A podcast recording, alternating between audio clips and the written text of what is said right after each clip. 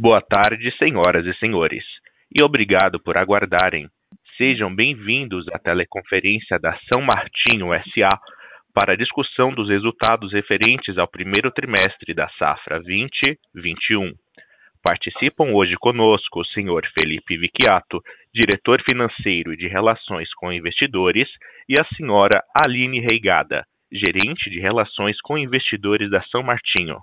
O áudio e os slides dessa teleconferência estão sendo transmitidos simultaneamente pela internet no site www.saomartinho.com.br/ri. Informamos que todos os participantes estarão apenas ouvindo a teleconferência durante a apresentação da empresa. Em seguida, iniciaremos a sessão de perguntas e respostas para investidores e analistas, quando mais instruções serão fornecidas. Caso alguém necessite de alguma assistência durante a conferência, por favor, solicite a ajuda de um operador digitando o asterisco zero.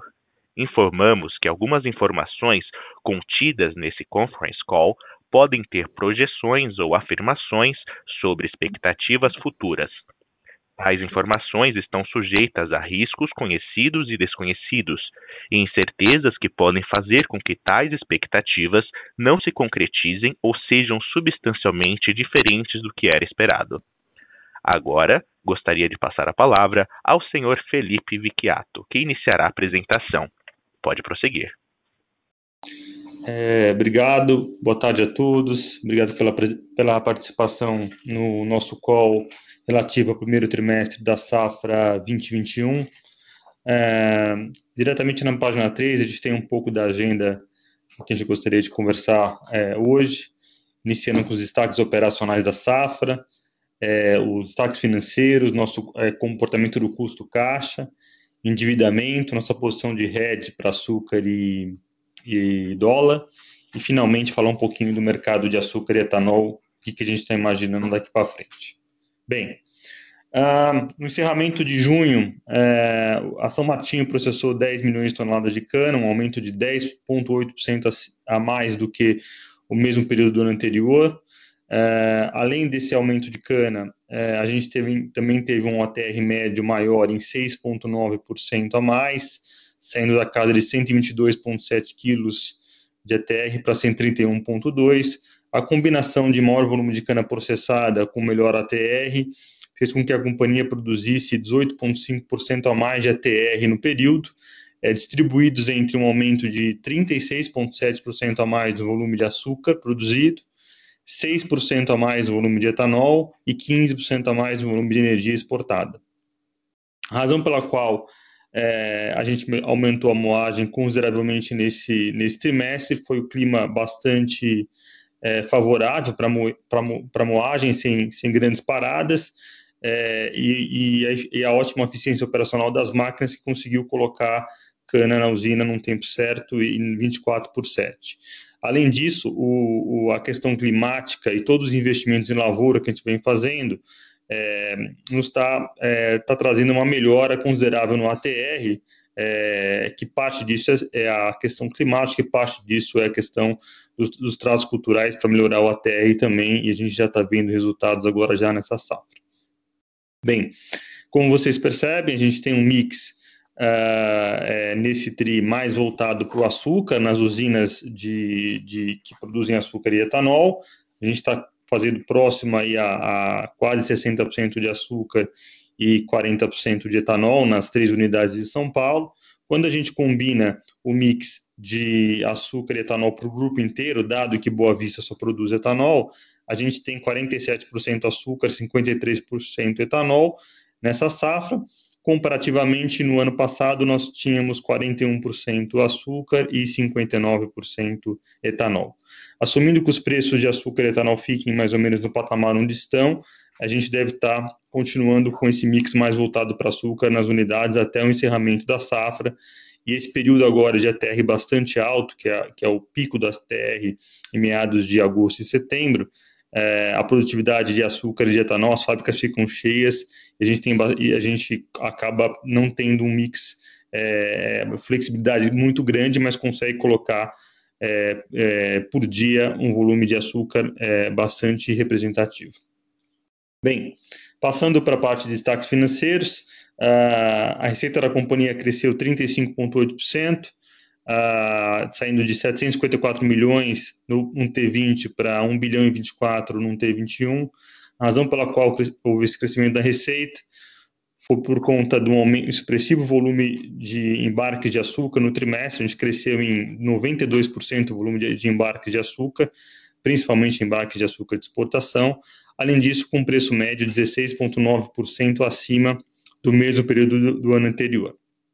Uh, a São Martinho optou por é, antecipar os embarques de açúcar é, para esse trimestre, principalmente açúcar que já estava fixado no passado, é, uma vez que a gente estava no meio da pandemia e não sabia exatamente qual que seria a velocidade da volta do, do mercado de etanol, e para preservar a caixa e antecipar o fluxo de caixa, a gente optou por, por acelerar os embarques de açúcar e a companhia teve bastante sucesso nisso. Ah, no caso do etanol, é, o volume de vendas no trimestre foi praticamente igual, 3% acima do ano passado, é, principalmente nos meses de maio e junho, quando a demanda de etanol começou a voltar é, do, do, do, pior período pós-crise.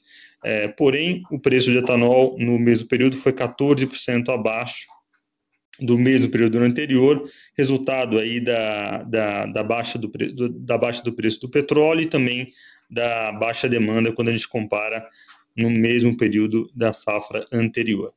Ah, o EBITDA da companhia cresceu 41%, é, resultado desse aumento de vendas, ah, com uma margem de 48%, EBIT ajustado cresce 55%, e o lucro caixa cresce 122% na comparação é, tri contra tri, com endividamento aí reduzindo para 1,47. Então, apesar de tudo, apesar de uma crise sem precedentes que, a, que o mundo está sofrendo, a, a, companhia conseguiu, dentro da sua estratégia de, de colocação de açúcar, estratégia comercial, é, antecipar receita, é, preservando caixa para passar por essa crise é, de uma maneira é, mais dolorosa possível. Bem, na, na página seguinte, a gente fala um pouco do custo caixa, incluindo o, o capex de manutenção no período. Uh, a gente, o custo caixa de açúcar caiu 9,6% na comparação tri contra tri. Com o aumento do preço médio de açúcar, a gente teve uma margem, uma expansão de margem de 20,9%. É, no etanol, a gente teve uma queda ainda maior do, do, do custo caixa de etanol, de 1,4 é, reais por litro para 1,3 uh, queda de 12,8%. No entanto, como o preço de etanol caiu, como eu já mencionei, a gente teve uma perda de margem no etanol. A queda no, no, no etanol é, ma, é mais é, é maior do que a queda no açúcar, porque a, a Boa Vista é uma planta 100% etanol, e, e, o custo de consecana da Boa Vista é totalmente voltado para o etanol e não tem consecana de açúcar. Então, na margem, quando você tem um preço de etanol caindo mais do que açúcar, a gente tem uma redução de custo caixa de, de, de, de etanol é, quando você compara com o custo de açúcar. A, a, nossa estimativa é que nos próximos trimestres esse custo é, venha, aumente um pouco, convergindo para o custo médio do que foi na safra passada, uma vez que você, a gente está com preços melhores de etanol é, nos, nesses trimestres, é, e também você tem um volume de capex empregado maior no segundo, terceiro e quarto trimestre, quando a gente compara com o primeiro tri. Então, a ideia é que o custo caixa, tanto de etanol como de açúcar, fique muito próximo do custo é, que a gente realizou na, no exercício passado, excluindo qualquer efeito de consecana positivo ou negativo que a gente vem observar. Tá? No próximo slide, a gente fala um pouco do, do, da dívida líquida da companhia. A dívida cresceu 2% na comparação março com junho, a razão pela qual é, o endividamento cresceu é, foi basicamente por conta de investimentos de capital de giro, como vocês podem observar na tabela abaixo, 192 milhões de reais, variação cambial de longo prazo sobre a dívida moeda estrangeira de longo prazo, é, e, o e um pouco de capex de expansão e melhoria que a gente desembolsou nesse, nesse trimestre. É, o perfil da dívida, metade dela em dólar, metade em, em reais, é, a gente encerrou com 1,6 é, bilhão de reais em caixa, que praticamente paga mais de dois anos de dívida, então a situação de liquidez da companhia continua bastante sólida. é, e a gente espera ter, manter esse prazo médio de dívida no, no, no mínimo em 3,5 anos, é, quando a gente olhar é, nos próximos trimestres. Na página seguinte, a gente tem um pouco do mercado de açúcar e a nossa posição de hedge. Uh, no gráfico acima, uh, na linha azul clara, a gente tem o preço do etanol equivalente a açúcar e na, na linha azul escura o preço de açúcar em si. Podem perceber claramente que depois de até fevereiro uh, e, e, durante toda a safra passada, o preço de etanol ficou acima da linha do preço de açúcar porém com, com, com o efeito da Covid, a gente teve um forte, uma forte decréscimo do preço de etanol, é, e hoje esse prêmio gira em torno de 26%, quando a gente olha aí nas telas é, de açúcar, nas próximas telas de açúcar, e o preço de etanol no mercado é, de spot e o mercado é, da BMF. Essa é a principal razão pela qual a gente está migrando o nosso mix para açúcar e assumindo que esse que esse prêmio continue, provavelmente no próximo safra a companhia também deve ser fazer mais açúcar. É, o nosso hedge da safra 2021 estava praticamente é, encerrado, a gente tinha 95% da cana própria fixada a um preço de R$ 1.315 por tonelada, e na safra 21-22 a gente acelerou um pouco no último trimestre, e na data de 30 de junho tínhamos 320 mil toneladas a um preço de R$ 1.424 por tonelada ou 28% é, da cana própria. O, atualmente o preço de açúcar está é, bastante forte, a gente percebe que, olhando uma, uma, janela de duas, três semanas, a gente vê o preço em cento subindo bastante, é, resultado um pouco de é, talvez uma, é, um, um, supply mais apertado de alguns países do hemisfério norte, Tailândia, mesmo Índia, é, a gente está aproveitando esse, esse espaço e, e, acelerando um pouco as fixações. A gente deve ter né, no, próximo, no próximo trimestre, no final de setembro, um volume ainda maior de fixação para a safra 21-22, é, beirando muito próximo aí do que é pelo menos os 50% da cana própria. É, esse preço aqui, equivalente a, a, a etanol, a gente está falando de um preço equivalente é, líquido de, de impostos acima de dois mil reais por metro cúbico, é um preço bastante atraente. E quando a gente olha as fixações de açúcar, a gente olha é, meio no uma relativa a um preço de etanol também. Então é uma fixação de ATR. Então mesmo se eu fixar hipoteticamente 50% da cana própria de açúcar, se olhar minha exposição de ATR, a gente está falando de uma fixação de ATR da ordem de, de 25%, 26% no máximo. Então, essa é a, essa é a razão por que a gente pretende é, acelerar aí as fixações de açúcar já nos próximos meses. Tá?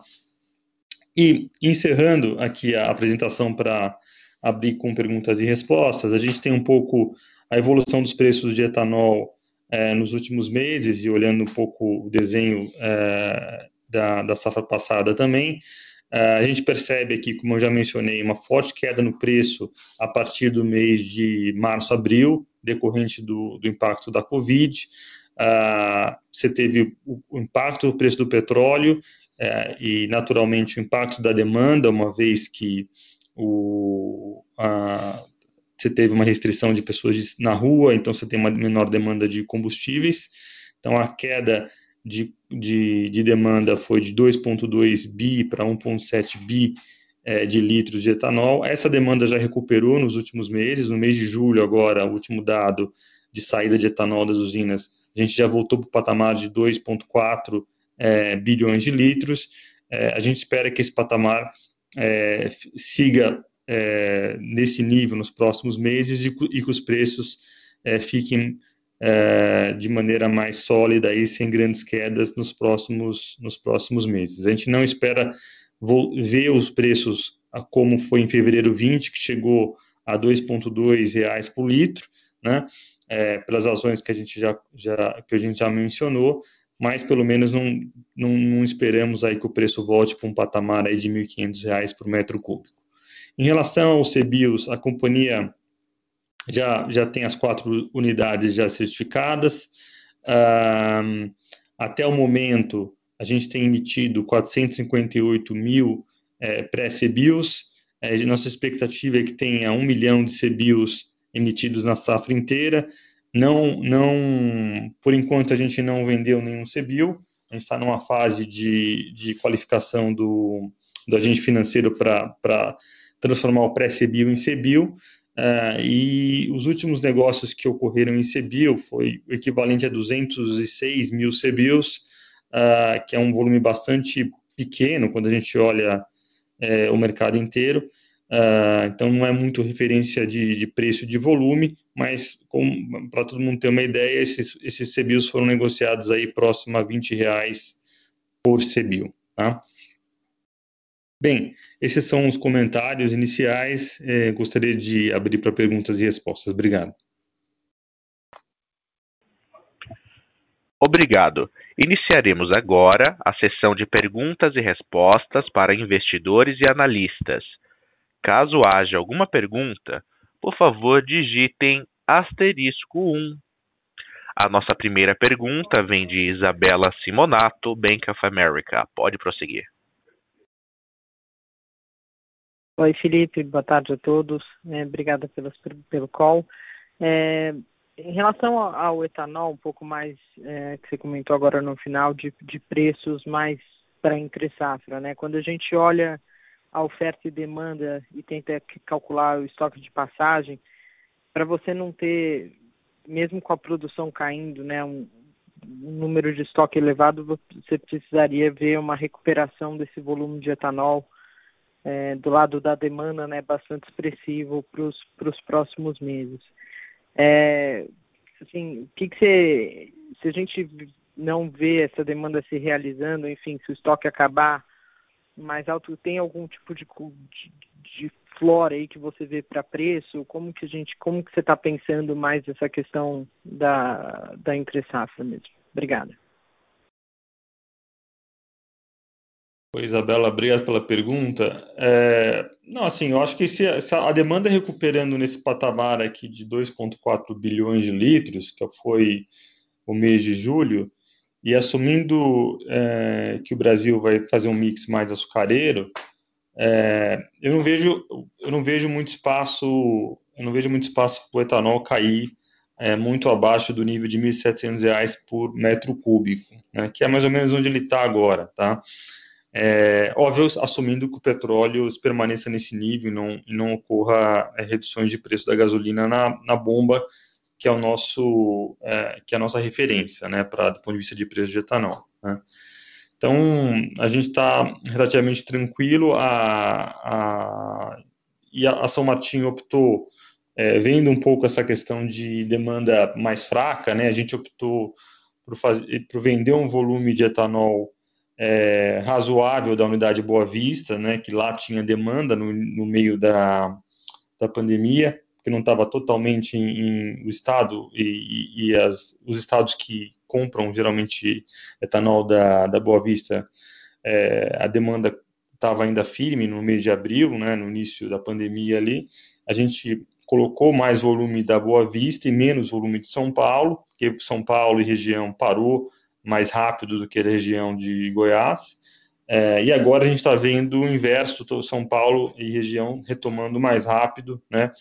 É, e, a, e, as nossas unidades de São Paulo tão, tão, tem bastante etanol para estar tá, tá vendendo. Então, acho que não eu, não, eu não vejo muito problema de estoque de passagem essa safra, não, é, apesar da queda de demanda, mas você tem uma, uma questão de, de menor, menor oferta, porque todo mundo está migrando para o açúcar. Está claro, obrigada. Obrigado. O senhor Felipe agora prosseguirá em resposta à pergunta vinda da internet. É, bem, tem uma, uma, pergunta aqui da internet do Luiz, Luiz Carvalho de UBS. Uh, a pergunta é a seguinte: vocês estão com uma alavancagem baixa agora e, passado o pior da crise, poderiam aproveitar para novos projetos ou dividendos ou buyback que está on hold. É, o que podemos esperar em relação à alocação de capital? Essa é a primeira pergunta. A segunda pergunta, vocês aceleraram a venda de açúcar nesse TRI. Dá para dividir um pouco da estratégia? Como está a cabeça de vocês em relação entre safra para o etanol? E a terceira pergunta, um update é, do projeto de etanol de milho, se tem alguma definição. Ah, a primeira pergunta, acho que é, a gente está. É verdade, acho que o, a, a, crise ainda está acontecendo, né? Só para a gente é, colocar aqui em perspectiva, né? Eu estou com mais de 12 mil pessoas trabalhando hoje nas, nas usinas, né? É, com, todo, com todo cuidado é, e, e, orientação para se proteger, né? É, mas a gente tem, como é uma, uma, uma atividade é, que, é, que, é, que é base, que foi liberada a, a trabalhada, eu estou com as pessoas trabalhando desde o início da safra. Né? Felizmente está tudo ok com a população, a gente está tomando os cuidados, mas a gente sempre tem que estar tá com, com muita atenção. Então, ah, assumindo que tudo, ah, que a gente encerra esse ano aqui com toda a moagem, sem nenhum grande problema, de fato a companhia vai, vai encerrar uma alavancagem bastante baixa, né? E a ideia é retomar os projetos que a gente tinha, nós tínhamos parados, é, pelo menos hibernados, né? O primeiro projeto, que é o projeto de cogeração, né? É, a gente já tomou a decisão de, de iniciar os investimentos uh, nessa safra, então deve ser um desembolso aí da de 35 milhões de reais até o final de março, é, e com mais 150 na safra que vem e 120 a 130 na próxima, para a gente colocar de pé a planta de a caldeira na, na usina São Martinho, que foi o leilão que nós ganhamos em dezembro do ano passado, é, o leilão é, que tem que ficar pronta a energia em 2025, se não me engano. Né?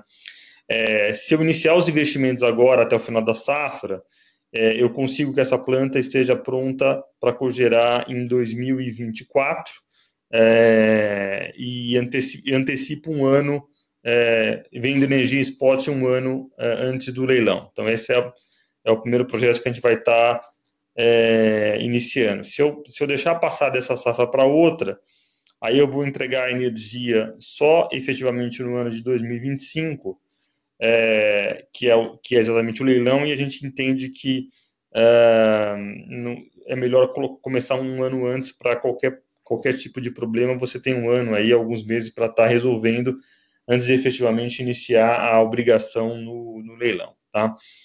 Ah, o segundo projeto que a gente é, também está estudando aqui é o etanol de milho na, na usina Boa Vista, né, que é a terceira pergunta do Luiz, mas vai em linha com a primeira. Né?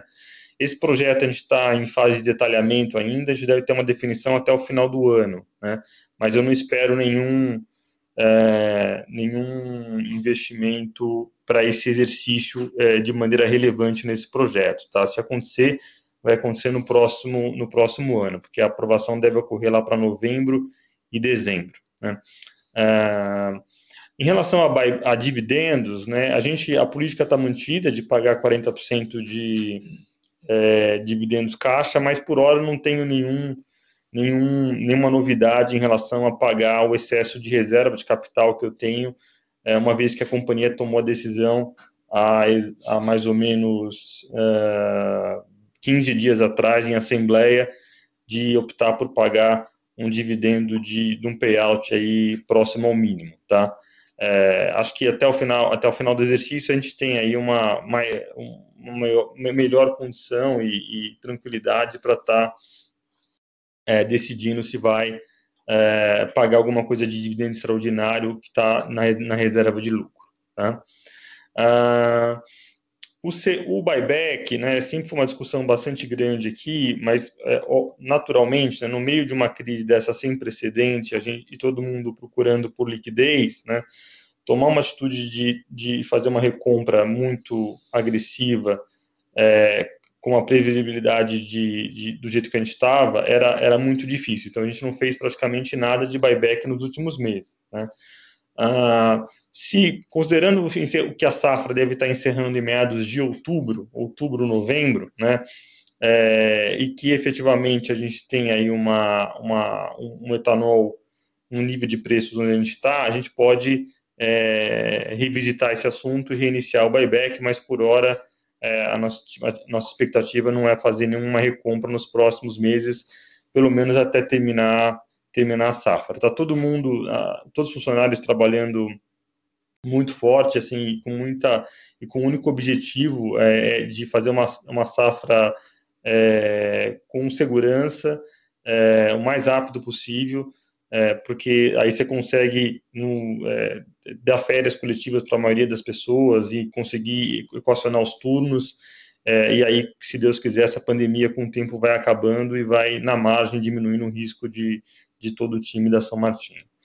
a segunda pergunta, em relação a, a acelerar as vendas de açúcar nesse TRI, a estratégia foi a seguinte: nós tínhamos uh, já o volume de açúcar fixado, né, é, junto a clientes e junto à bolsa, né.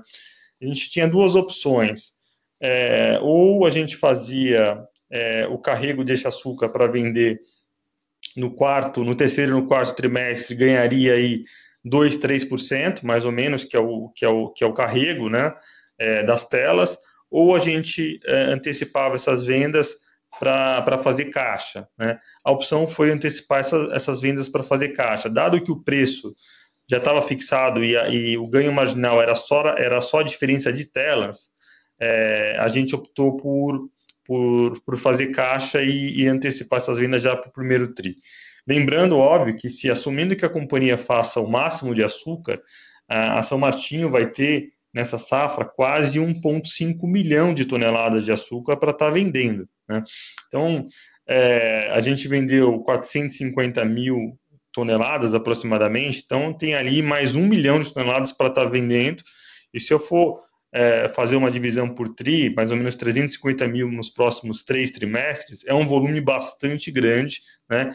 É, e lembrando que em determinado momento do ano a gente acaba concorrendo aí com, com, com frete de soja, né? Que, que, é, que desce muita soja do, da região do Mato Grosso e o, e o frete acaba encarecendo mais no final da safra. Então, é, por mais que a gente tenha ofertado muito, vendido muito açúcar, o volume de açúcar ainda para vender ainda é bastante relevante, dado que eu estou indo para uma safra mais açucareira. Acho que era, são, essas são as três perguntas do Luiz. Eu espero ter respondido é, tudo aqui. Obrigado. A próxima pergunta por telefone vem de Lucas Ferreira, JP Morgan. Pode prosseguir. Boa tarde, Felipe. Boa tarde a todos. Felipe, uh, dado que a safra está bem acelerada, quão conservador que vocês acham que é o guidance de vocês? Uh, você hoje vê o guidance como mais conservador, vendo a evolução da, da, da moagem, do ATR até agora, uh, ou ainda não dá para dizer? Quando é que vocês pretendem encerrar a moagem se o clima continuar mais ou menos como está, né, bem seco? E, e, a minha segunda pergunta é relativa também à Red. Assim, eu escutei de uma outra empresa assim, que a visibilidade do mercado está tão boa, os preços em reais estão tão bons que tem usina já travando até mais, mais para frente ainda, né? É, a safra 22, 23 já conseguindo algum preço é, razoável para justificar travar mais para frente ainda se faria sentido essa estratégia de vocês é, ou se faria até sentido num eventual enfim projeto para expandir um pouco moagem é, como como pensar sobre isso e aí essa é a minha última, última pergunta também se vocês já preveem é, imagino que no Brasil isso possa acontecer né que é, com rentabilidade melhor um aumento de moagem é, é, é, assim, as empresas estão investindo em flexibilidade ou mesmo moagem, uh, e se você prevê que isso possa acontecer de alguma forma também na, na São Martinho, indo além dos 24 milhões de toneladas. Obrigado. Oi, Lucas. É, boa tarde. Obrigado pelas perguntas. É, a, a, primeira pergunta em relação ao nosso guidance, é, provavelmente vai acontecer, a gente deve estar moendo um pouco menos do que a gente tinha estimado, porque efetivamente o clima está tá bastante seco é, e, vai, e vai pegar na, bastante na cana de final de safra. Porém, o volume de o, o ATR em si vai mais do que compensar essa, essa possível é, menor moagem que deve ocorrer, tá? Então, assim, eu diria para você que o guidance hoje está tá ok, tá, na realidade, quando você olha do ponto de vista de é, de produto final, açúcar e etanol. Por outro lado, quando você tem uma safra mais curta, é, e com, com mais ATR e menos cana, você tem uma safra geralmente mais barata, porque é, você gasta menos diesel pra, porque você tem menos cana, mas por outro lado você carrega a mesma quantidade de açúcar, então é, tem outros benefícios aí que acabam mais do que compensando. Então, mas do ponto de vista de guidance de produto, eu diria que é, é a gente está bastante realista. Uh, em relação aos investimentos, né, uh, assumindo aí o preço de açúcar um pouco mais atrativo, né, uh, no caso da São Martinho, a gente, todos os investimentos que poderiam ser feitos para tirar gargalo das plantas para produzir mais açúcar foram feitos na safra 17-18, se não me engano, ou 18-19. A gente fez esses investimentos na planta da São Martinho e na planta da Santa Cruz, tá? então hoje a gente está com a nossa capacidade máxima para fazer açúcar. Não vejo muito espaço é, com investimentos assim é, baratos que consiga consiga tirar esse gargalo, tá? Ah, para o setor, eu acho que a história é mais ou menos a mesma, tá? É, lá na há, há, três anos atrás, é, as empresas que tinham a possibilidade de, de realizar esses investimentos fizeram, né? É, então, não vejo muito espaço para estar tá aumentando a produção de açúcar no próximo ano, quando a gente olha o, o Centro-Sul. Ah, aumentar a moagem em si é, é, tem uma questão muito mais agora, muito mais de cana, né? A gente precisaria da cana para conseguir aumentar a moagem. A gente tem aquele programa de MPB com meiose, que a gente vem com o tempo aumentando a moagem é, é, das nossas usinas por conta do uso dessa tecnologia. Uh, no próximo ano, a princípio, chegaria muito próximo ou, ou, chegaria na marca de 24 milhões de toneladas, que é nosso limite é, é, de industrial. Para moer um pouco mais que isso, a gente precisaria estar tá, é, aumentando os dias de safra, tá? É, que é possível também, mas eu acho que não dá, para o ano que vem não dá para ter mais do que 24 milhões de toneladas de cana para estar tá moendo é, aumentando os dias de safra e moer um pouco mais. Tá? O investimento que poderia ser feito em, em açúcar é, na São Martinho seria na usina Boa Vista, que daria. Boa Vista ela só, só produz etanol, no limite eu poderia estar é, construindo uma planta de açúcar e, e fazendo açúcar ah, na Boa Vista. Só que os econômicos não, não, não, não fecham, porque ah, primeiro tem a questão de frete, que o frete é muito mais caro, né? Ah, da Boa Vista até, até para exportação, né? É, segundo, que na Boa Vista a gente tem até 2032 o benefício fiscal do produzir, que também, quando você faz a, você faz a conta onde você tira etanol e coloca açúcar, né, nesse trade-off fica difícil de, de fechar a conta. Então, uh, para a gente, o, nosso limite de açúcar acho que já, já efetivamente chegou. Tá? Ah, o Red Obrigado, Felipe. Não me perder. Uh, a, a, gente está estudando isso, né? Uh, como eu falei, na safra 21, 22, a gente já começou a acelerar um pouco mais essa, essas vendas. Uh, eu acho que mantendo o patamar de preço onde está, né, a gente pode pensar em iniciar o RED para a safra é, 22 e 23. Um problema de, da safra 22 e 23, né, de fazer hedge, é que a liquidez ela é meio limitada, não tem tanta liquidez, né, uh, tem que fazer uma operação mais de balcão, assim, que acaba tendo mais spread, né, mas uh, a liquidez não está na 20 21 e na 21 22, 22 23 não tem tanta liquidez. A gente está estudando, mas por hora não tem nenhuma decisão tomada. Obrigado. Obrigado. A próxima pergunta vem de Tiago Duarte, BTG Pactual. Pode prosseguir. Boa tarde, Felipe, Aline, boa tarde a todos. É, Felipe, eu queria voltar no tema da moagem, é, sobre essa questão do clima seco. A minha pergunta é se esse estresse hídrico que vem, acho que desde, a, né, desde o finalzinho da entre safra, se ele já começa a preocupar vocês com relação à produtividade lá na frente a minha leitura da tua resposta falando em eventualmente até terminar a safra em meados de outubro, novembro, sugere que não, até porque você em tese bizaria um pouco de cana, mais o MPB com meiose, você em tese teria muito mais área de cana disponível para frente mesmo com o estresse hídrico, mas eu queria ouvir um pouco de você se, se a gente já está num ponto em que poderia afetar a produtividade agrícola ou ainda é muito cedo para falar disso.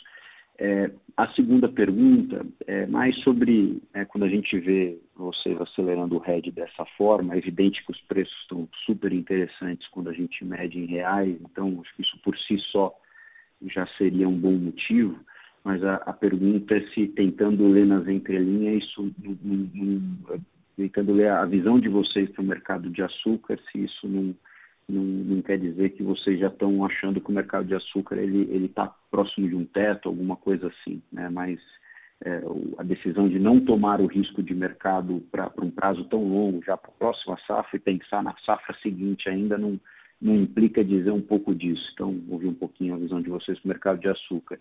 E por último, acho que a pergunta que eu fiz até no, no, último call, que nem faz tanto tempo, mas se você já tem alguma visão, algum palpite sobre como é que vai ser a, a taxação, né, a cobrança de imposto sobre esse, esse milhão de CBIOS aí que vocês devem estar vendendo nessa safra. Se vocês já têm alguma ideia ou como é que vocês imaginam que vocês vão lançar isso. Obrigado. Oi, Tiago, boa tarde, obrigado pelas perguntas. É, em relação à primeira pergunta é, da, da seca que está acontecendo, é, a gente entende que, não, por enquanto, não é uma preocupação para a próxima safra, mesmo porque é, quando você tem, na verdade, impacta mais essa safra, né? Que é a cana de final de safra que vai estar com uma produtividade um pouco menor do que a gente é, inicialmente estimava, tá? É, para a próxima safra ainda tem todas, todas as chuvas de verão que vão acontecer lá em meados de outubro, novembro, dezembro até março. E, e, dada a qualidade do canavial, como a gente trata o canavial, é, tendo uma chuva regular, o canavial se recupera e a gente começa uma, e a gente volta para uma produtividade é, conforme tinha estimado e, e, se tudo der certo vai consegue chegar em 24 milhões de toneladas, tá? Então não é uma preocupação para a próxima safra, é, uma, é uma pressão para essa que é um pouco que eu falei já que vai ter uma moagem um pouco menor com a TR é, maior, tá? Ah, a segunda pergunta é, visão para o mercado de açúcar. Divisão de mercado de açúcar é, é assim, né? Na verdade, quando você olha um preço de, a gente a gente está olhando mais o preço de açúcar, Thiago, em sempre em etanol equivalente, em, em, em petróleo equivalente, tá? O preço de açúcar da próxima da próxima safra, né? Safra 21-22, a gente olha telas agora próximo a R$ 1.600 por tonelada de açúcar, que dá um etanol ali 2,100, 2,200, né? É, e para isso acontecer, 2,100, 2,200, o petróleo tem que estar ali na casa de 60 a 70 dólares, né? Por barril, depende muito do câmbio que você está usando, né? É, então, é, é, muito, não é uma questão de não, não, não acreditar no mercado de açúcar, que ele pode subir mais, mas mais uma questão de proteger uh, o, teu, o, o, o teu ATR exposto. Né? A gente tem é, uma exposição, a exposição de, de etanol, né? ao mercado de etanol é muito difícil a gente fazer hedge, não tem liquidez na BMF, então, é, eventualmente, a gente sempre está exposto ao preço do produto. Né? Quando a gente olha uma visão de risco, se eu conseguir, através do açúcar, entrar é, já na safra que vem com pelo menos 30% da, da tua receita fixada, que por sinal é, me daria uma margem aí é, mais ou menos próxima a 500, 600 reais por tonelada de açúcar, né? Se pensar é, em um milhão de toneladas de açúcar de cana própria, eu estou falando só no açúcar 600 milhões de reais de fluxo de caixa, né? É, então, é, a gente acha que o, o, mercado de açúcar tem espaço para subir, é, que o Brasil não tem muito mais espaço para aumentar a produção de açúcar, por tudo que eu já disse, né? que os outros países podem ter algumas quebras relevantes, a Índia com lockdown, a Tailândia está apresentando problemas, etc. Mas, quando a gente olha é, a, a, companhia é exposta muito no longo prazo em açúcar e dólar, né, e petróleo, obviamente, né, mas quando a gente olha para um ano, o ideal, do ponto de vista de risco, é, olhando esse preço onde está e a, e a e para a gente fazer um, um, um, bom hedge da margem, é, a nossa, a gente está bem inclinado em acelerar esse, esse hedge, tá? Mas não é que a gente tenha, esteja achando que o mercado não tem espaço mais para subir, porque são, são tantas coisas que podem acontecer que está totalmente fora do nosso controle que é muito difícil, muito difícil saber, né? O que a gente sabe é que, assim, aumentar a produção no Brasil não vai, Índia também acho que não deve aumentar muito a produção, o mercado é muito construtivo, porém, nesse nível de preço em reais, é, a nossa margem é muito relevante. A gente tem 70% de cana própria, né? Nosso, nosso custo, nossa alavancagem operacional é muito grande, tem muito custo fixo. Então, travar um preço aí é, ganhando 500, 500, 600 reais por tonelada de açúcar é, é meio no-brainer, tá? Ah, ah, taxação de CBIL, a última pergunta aqui, a gente não tem nenhuma, nenhuma novidade, isso está em discussão ainda. É, e, enfim, assim que tiver alguma coisa, a gente anuncia para vocês. Legal, obrigado, Felipe. Obrigado, Thiago. Lembramos que para fazer perguntas, basta digitar asterisco 1. Seguimos com Victor Saragiotto, Credit Suisse. Pode prosseguir. Boa tarde a todos. É, eu, eu, queria ficar ainda nessa discussão da questão um pouco tributária, Viquiato.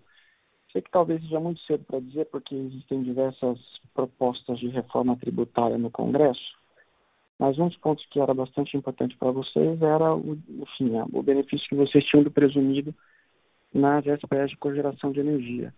Eu queria só entender se você tem alguma visão a respeito das propostas que vão lá, como é que isso poderia impactar vocês, ou se ainda é muito cedo para dizer. Obrigado, Viquiato. Oi, Vitor, obrigado pela pergunta. É, até onde eu entendi, as propostas que, que, que estão na Câmara não, não, não trata é, muito desse tema. Né? Então, eu acho que é, é um pouco cedo para a gente estar tá, é, discutindo, uh, mesmo porque, né, é, uma vez que vai para o Congresso, vai e volta, tem muita discussão, enfim. Uh, só para todo mundo ficar na mesma página, a gente tem, além da empresa, né, da empresa de terras, a gente tem as empresas de, de cogeração em lucro presumido, né? Ah, e, e, se eventualmente tiver alguma alteração nisso, né, e, e, se fizer sentido, a gente pode incorporar a companhia e deixar dentro do mesmo CNPJ, tá? Obviamente, per, perde um pouco a questão de benefício fiscal, né?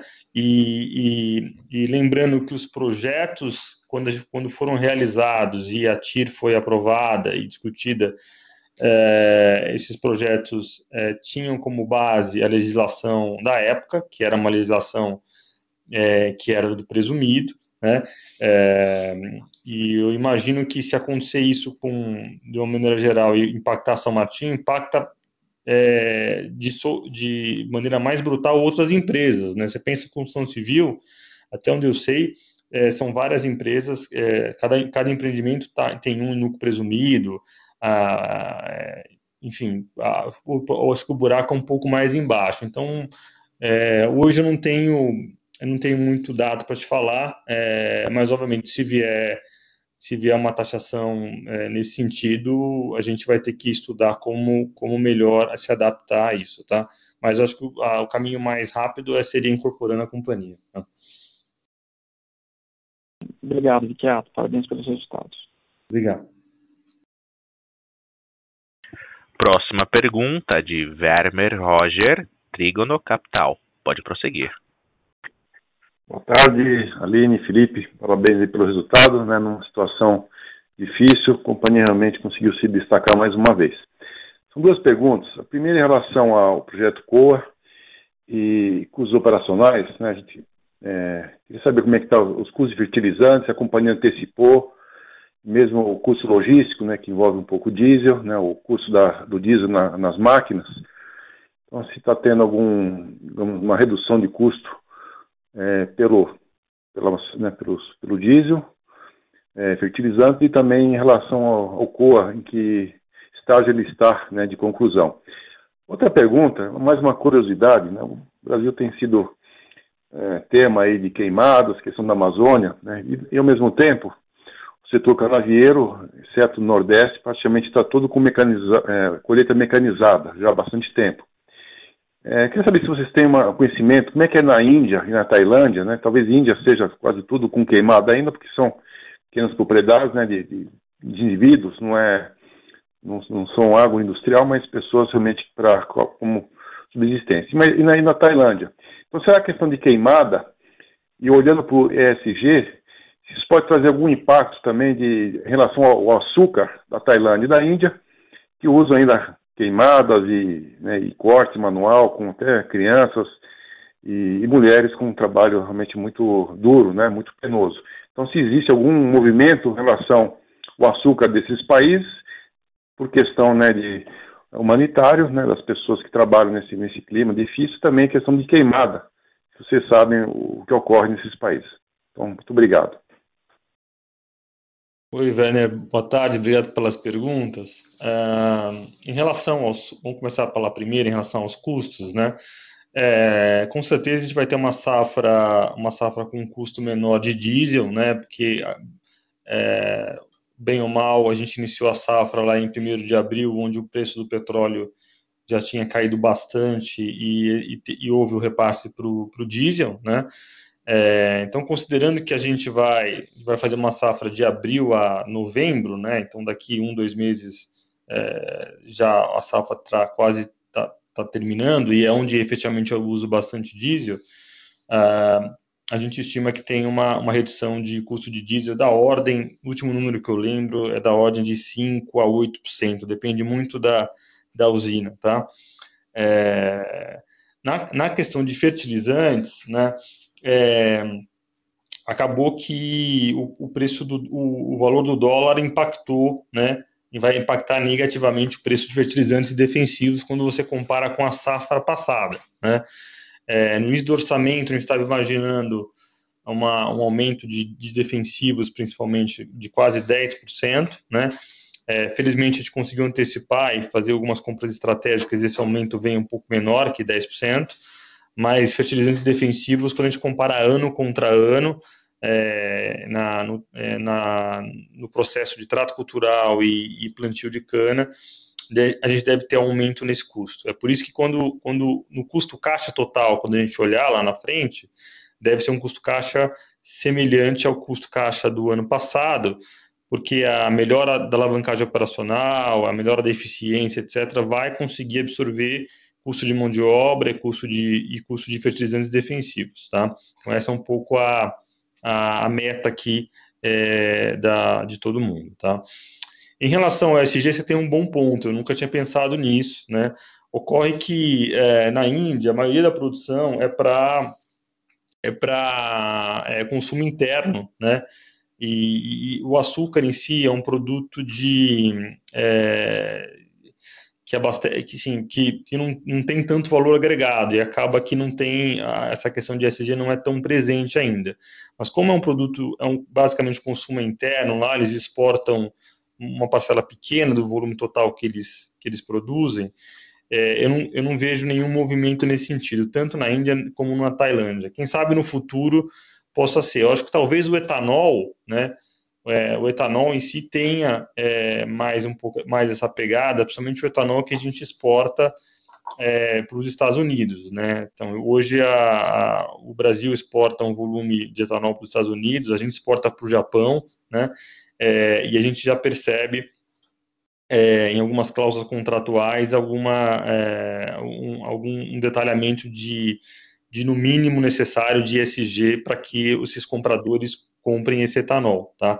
Então aí vai de, de, da questão de queimada, da questão de trabalho infantil, condições de trabalho, enfim, de, de, tem bastante, mas mais para etanol e menos para açúcar. O açúcar, acho que como é um, é, é, um produto ainda que a maioria dos países, é, que os grandes, os grandes consumidores produzem, né, eu acho que talvez, é, e tem uma baixa é, baixo valor agregado, por enquanto não, não, a gente não enxergou nenhuma, nenhuma obrigação de, de ESG mais relevante. Tá? Só, é, só complementando aqui a pergunta, em relação à logística, né, que é um custo importante, você até relatou que quase que viabiliza né, a exportação lá de, de Goiás, e também é o efeito diesel, né, também no, no custo logístico, na, nas ferrovias.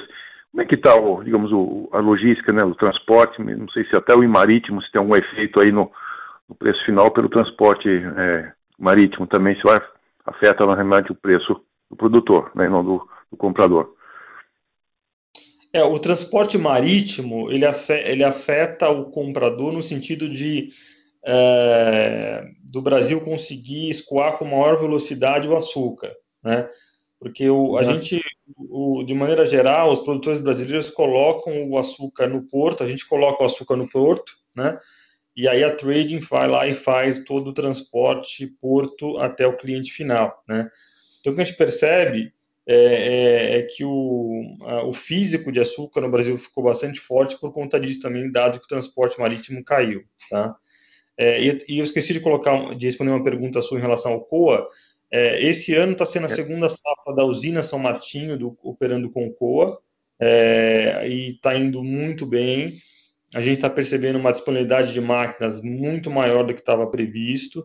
Uh, e esse é o primeiro ano das outras três unidades: Iracema, Santa Cruz e Boa Vista.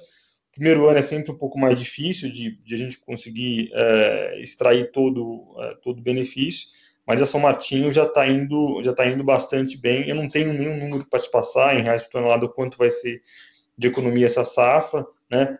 É, uma vez que precisa que, acaba, que a safra acabe e apure exatamente qual é a eficiência do COA, mas é, para te dar um dado, né, assim, é, a disponibilidade de máquina, né, por conta do COA é muito maior do que antes do COA, né? Você uma vez que você consegue gerenciar muito melhor a tua lavoura, né, você precisa de menos máquinas do que você precisava uh, antes da operação ser implementada, tá? Isso a gente está tá, tá avaliando. Pode ser que no futuro isso seja uma uma é, uma, uma realidade de menos investimento em capex de colhedora, de trator, etc., porque você está conseguindo fazer melhores manutenções, menor, maior disponibilidade, etc. Tá? Só, só, só, uma coisinha a mais, você falou de Iracema, só para. Vocês anunciaram ontem uma venda, né? O Conselho aprovou uma venda de uma pequena é, área da, da Iracema, acho que 20 e poucos hectares Curiosidade, isso é mais para imobiliário ou foi para alguma indústria, né? Pra, qual foi o comprador, qual o destino dessa, dessa pequena área da, da Iracema? É, é para uma, se não me engano, é para é para uma questão minerária. A gente tem algumas áreas é, nossas, é, tem a gente tem argila na, na embaixo da terra, né? É, e aí quando a gente quando tem algum interesse nisso, como valor por hectare é muito maior, a gente acaba fazendo é, fazendo alienação. E foi essa venda de ontem foi isso. Obrigado. Obrigado. Seguimos com a pergunta de Fernanda Cunha, Citibank. Oi, é, boa tarde a todos. É, Felipe, uns follow-ups. Tá? É, na pergunta para a gente entender um pouquinho essa alavanca de valor no médio prazo, queria voltar na pergunta sobre alocação de capital. É, já tem alguns trimestres né, que, enfim, a gente vem falando do projeto de etanol de milho, né, que ainda está para ser tomada uma decisão, é, mas dado que acho que já passou acho que quase um ano, talvez, desde que a gente começou a falar sobre isso, é, quais são as alternativas que vocês têm na mesa é, caso esse projeto não seja né, avançado. E aí eu queria até mesmo tocar no ponto né, que, dado, enfim, né, a, o, número de usinas de recuperação judicial, se abriu alguma oportunidade, talvez para você, enfim, é, alugar novas áreas a, a, fim de aumentar a sua capacidade de moagem. É, então, essa seria a minha primeira pergunta. E a segunda, tá? Só falando aí um pouquinho também de de alavanca de valor, você começou a, a abrir a produção de levedura. É, como que a gente deveria acompanhar esse, é, né, a evolução dessa, desse produto? É, o que, que a gente pode esperar de contribuição no EBITDA né, no longo prazo? E, por último, é uma pergunta só do Renova Bio, né? Assim, recentemente tem tido muitas discussões, né, de como é que vai ficar o, a divisão do, do, da receita com Renova Bio, né, entre a lavoura e a, e a indústria. Uma vez que vocês não detêm hoje, né, 100% da lavoura, como é que vocês estão olhando essa, essa discussão? puder falar um pouquinho sobre isso. Agradeço. Oi, Fernanda. É, eu começar pela última. Quando você fala a distribuição entre a lavoura e a indústria, você está dizendo do fornecedor da cana, isso, né? Do Consecana, né? É, a gente, a gente, quando fez o, a, avaliação né, do, do, do CBIOS, a avaliação é feita por fazenda, e, lá na, na fazenda a gente tem essa divisão, tá? É, mas como vai repassar isso para o Consecana é uma discussão que ainda está acontecendo, ela não foi ela não foi concluída, então eu não tenho muita, muita informação para te passar, tá? É, mas como a São Martinho ela é mais, tem muito, tem muito mais cana própria, tem muito mais, desculpa, Fernanda, tem muito mais cana própria, o, acaba que o número que eu passei em próximo a um milhão de CBIOS é o, é o valor que vai, entraria para São Martinho mesmo, é, é, e não, tá, não inclui aí a questão do consecano, tá? Ah, em relação à tua segunda pergunta do, da levedura, né? É, a estimativa é que essa safra a gente tem alguma coisa próxima a 40 milhões de reais de levedura, né? A gente instalou uma planta de levedura na Boa Vista, uma planta bastante grande, né? É, uma escala uma escala bastante relevante e uma vez que tem a Boa Vista só tem etanol, então sobra muito, é, consegue produzir muita levedura. É, e a ideia é de uma margem de EBITDA da ordem de 80 a 85% nas vendas de levedura, tá? A levedura é, uma, é, é, uma, é um produto cotado em dólar e, e, o, e, o, e o câmbio nesse patamar favorece as vendas, tá? A tua primeira pergunta em relação a, ao etanol de milho, né? É, efetivamente era para a gente estar deliberando esse investimento agora no início do ano, no início do exercício, né? É, mas como veio a pandemia, né, e todo esse todo esse problema que a gente observou, a gente acabou adiando essa decisão, né? É, a gente acabou, acabou adiando a decisão para o final desse ano, né? É, mas eu diria, diria para você, se a, gente, se a decisão for um não investimento na planta de etanol de milho, eu não tenho outra, ou, eu não tenho outro projeto para estar tá alocando meu capital, né? A gente sabe que tem muitas usinas de cana-de-açúcar é, em, em, processo de recuperação judicial que, é, que estão à venda, mas uh, do jeito que está essas usinas para a gente não interessa, porque mesmo que você comprar com, com um valor é, é, hipotético de um real, o volume de dinheiro que você tem que colocar para ajustar o canavial e depois de muitos anos essa usina começar a gerar recurso, né, é, inviabilize a gente não tem interesse, tá? É, pelo menos aqueles, aqueles nomes que a gente analisou, né, é, então, alocação de capital, se não for feito no projeto de etanol de milho, é, não, tem, não tem nada, na, nenhum outro projeto para estar tá fazendo. Tá? Provavelmente vai ser é, o excesso de caixa vai ser via distribuição de dividendos que vai ser destinado para os acionistas nos próximos anos. Perfeito, muito claro. Obrigada. Obrigado, Fernanda. Prosseguimos com a pergunta de Lucas Ferreira, JP Morgan. Oi, Felipe, obrigado pelo follow-up. É, só para saber se vocês estão é, se estão achando que a China pode voltar para o mercado um pouco mais forte, né? ficou fora do mercado um tempo e tem, enfim, é, perspectiva de que ela volte a importar mais, a demanda, a demanda lá aparentemente doméstica está melhorando, se você acha que isso pode ser um trigger para o mercado de açúcar. Oi, Lucas. É, o, time, o meu time comercial falou desse assunto recentemente, numa reunião que a gente teve interna aqui.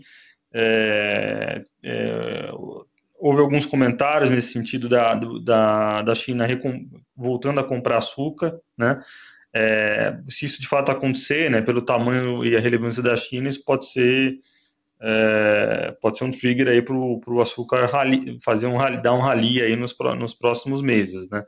Mas sobre China é muito difícil, difícil a gente é, é, tá falando alguma coisa com uma profundidade e uma clareza aqui. A gente não sabe, mas tem rumores de que pode ser que a China tá, esteja voltando a comprar a comprar açúcar, sim. Isso é um, isso é um fato, tá? Obrigado. Obrigado. Encerramos neste momento a sessão de perguntas e respostas. Gostaria de retomar a palavra ao senhor Felipe Vicchiato para as considerações finais. Bom, pessoal, obrigado pela participação no call. É, a Aline está me lembrando aqui que é, existem outras perguntas que a gente recebeu aqui via cast e a gente vai estar tá respondendo na sequência aqui, eu e minha equipe, tá? É, via e-mail. É, obrigado pela participação, estamos à disposição aqui, qualquer dúvida. Até o próximo call. Um abraço, boa tarde a todos. A teleconferência da São Martinho está encerrada. Agradecemos a participação de todos. Tenham uma boa tarde.